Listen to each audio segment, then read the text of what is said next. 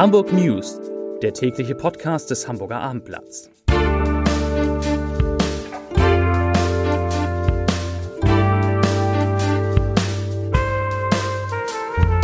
Herzlich willkommen. Mein Name ist Bernd Röttger und ich freue mich, Sie heute wieder einmal in unserem täglichen Hamburg News Podcast am Mikrofon begrüßen zu dürfen. Heute geht es um Bahnchaos, Corona, ein Alarmruf des Tierschutzvereins und um den Streit um ein Klimacamp in Hamburg. Aber zunächst einmal wie immer die Top 3 der meistgelesenen Geschichten auf abendblatt.de.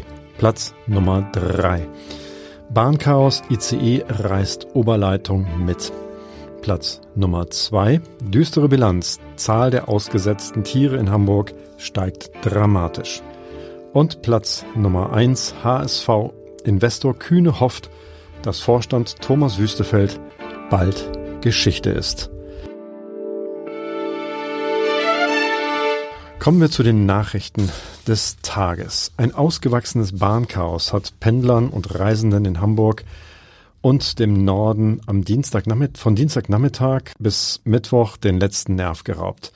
Erst am Mittwochmorgen um 5 Uhr konnte die Oberleitung repariert werden, wie die Deutsche Bahn auf Twitter mitteilte. Die Züge verkehrten wieder auf dem Regelweg. Jedoch wurden Fahrgäste aufgefordert, ihre Verbindung vor der Abfahrt auf mögliche Verspätungen zu prüfen. Ein ICE hatte in Höhe des S-Bahnhofs Langenfelde offenbar einen Teil der Oberleitung heruntergerissen und damit stundenlang eine der wichtigsten Trassen in Hamburg blockiert.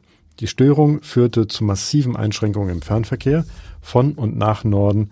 Auch in den Regionalbahnen waren tausende Fahrgäste betroffen.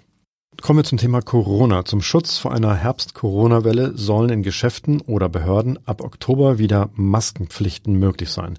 Die Entscheidung darüber sollen die Bundesländer jeweils für ihr Gebiet selbst treffen. Das sieht ein Entwurf für das Infektionsschutzgesetz vor, wie Bundesminister, Bundesgesundheitsminister Karl Lauterbach und Bundesjustizminister Marco Buschmann am Mittwoch gemeinsam mithalten. Bundeskanzler Olaf Scholz hatte Anfang Juni bereits angekündigt, Bund und Länder wollten frühzeitig Vorkehrungen für eine wohl wieder kritischere Corona-Lage im Herbst treffen. Es gehe um Maßnahmen wie, Zitat, die wie Winterreifen wirken sollten, wenn der Sommer vorbei sei. Das greifen Lauterbach und Buschmann jetzt in einem zweistufigen Konzept auf. Vorgesehen ist eine allgemeine Vorsorge.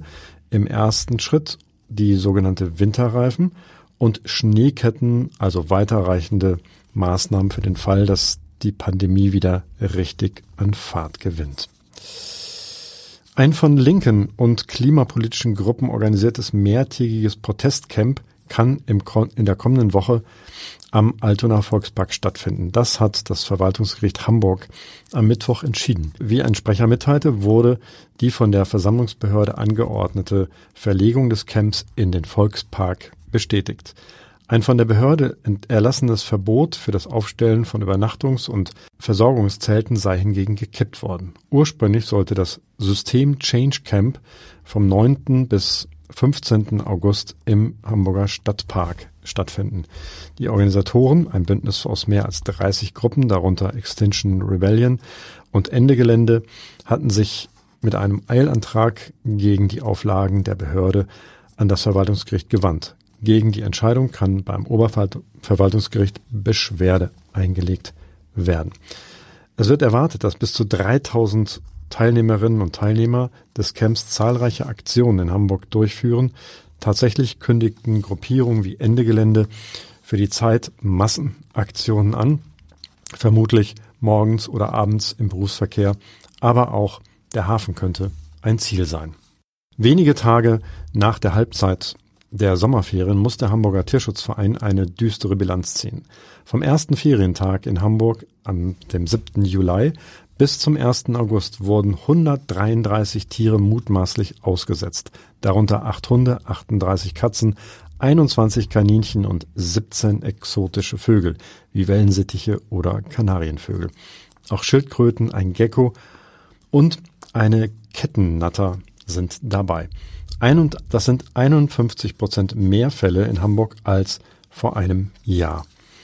Die besonders schwerwiegenden Tier, Tierrechtsverletzungen und Aussetzungen sollen verfolgt werden und zur Anzeige ge gebracht werden. Nicht nur um Täterinnen und Täter zur Rechenschaft zu ziehen, es geht dem Tierschutzverein ebenso darum zu verhindern, dass weiteren Tieren vergleichbares Leid angetan wird. Ein weiteres Ziel sei es, ein Zeichen zu setzen, dass Aussetzungen kein Bagatelldelikt sind, insbesondere dann nicht, wenn die Tiere in akuter Lebensgefahr ausgesetzt werden. Bei einer Aussetzung sind kein Bagatelldelikt, bei einer Ordnungswidrigkeit droht dem Halter ein Bußgeld von bis zu 25.000 Euro. Wird eine Straftat festgestellt, kann diese mit einer Freiheitsstrafe von bis zu drei Jahren oder einer Geldstrafe geahndet werden. Mit dem sogenannten Metal Train sind am Mittwoch rund 750 Heavy Metal Fans mit Ziel Wacken Open Air im schleswig-holsteinischen Itzehoe angekommen. Der Zug war am Dienstagabend kurz nach 19 Uhr in München gestartet. Ankunft in Itzehoe war Mittwoch 9.30 Uhr. Bei der Einfahrt des Zuges erklang aus den offenen Fenstern ein langgezogenes Wacken der Fans. Nach den Corona-bedingten Festivalabsagen in den vergangenen beiden Jahren trifft sich die Heavy Metal Szene wieder, erstmals wieder in Wacken. Es sind, es ist mit 75.000 Besuchern ausverkauft. Offiziell geht es zwar erst am Donnerstag los, doch schon am Vortag werden an kleineren Bühnen die Boxen aufgedreht. Ein Teil des Geländes ist dann bereits zugänglich. Die beiden großen Hauptbühnen, in deren Mitte ein riesiger Bullenschädel aus Metall hängt, werden erst am Donnerstag bespielt. Kommen wir zu einem kurzen Ausblick auf das Wetter. Am Montag war das Wetter noch feucht und kühl, doch heute und morgen steigen die Temperaturen wieder rasant an. Am Donnerstag kann es im, in Hamburg bis zu 35 Grad werden. Am Wochenende hin, zum Wochenende hin kühlt es wieder ab. Der Deutsche Wetterdienst rechnet ab Freitag nur noch mit Temperaturen von 22 bis 25 Grad. Zum Abschluss habe ich noch eine Podcast-Empfehlung für Sie. In unserem Podcast HSV, wir müssen reden, geht es um den aktuellen Streit im Vorstand zwischen Wüstefeld und Bold und um einen möglichen Ausgang. Zwei Experten erklären im Podcast die aktuelle Lage. Den Podcast finden Sie wie immer unter abendblatt.de slash podcast sowie ganz bequem in der eigenen Podcast-App des Hamburger Abendblatts. Hören Sie rein, es lohnt sich. Von mir war es das für heute. Mir bleibt jetzt nur noch eines zu sagen. Ich wünsche euch, ich wünsche Ihnen einen schönen Abend und bleiben Sie gesund.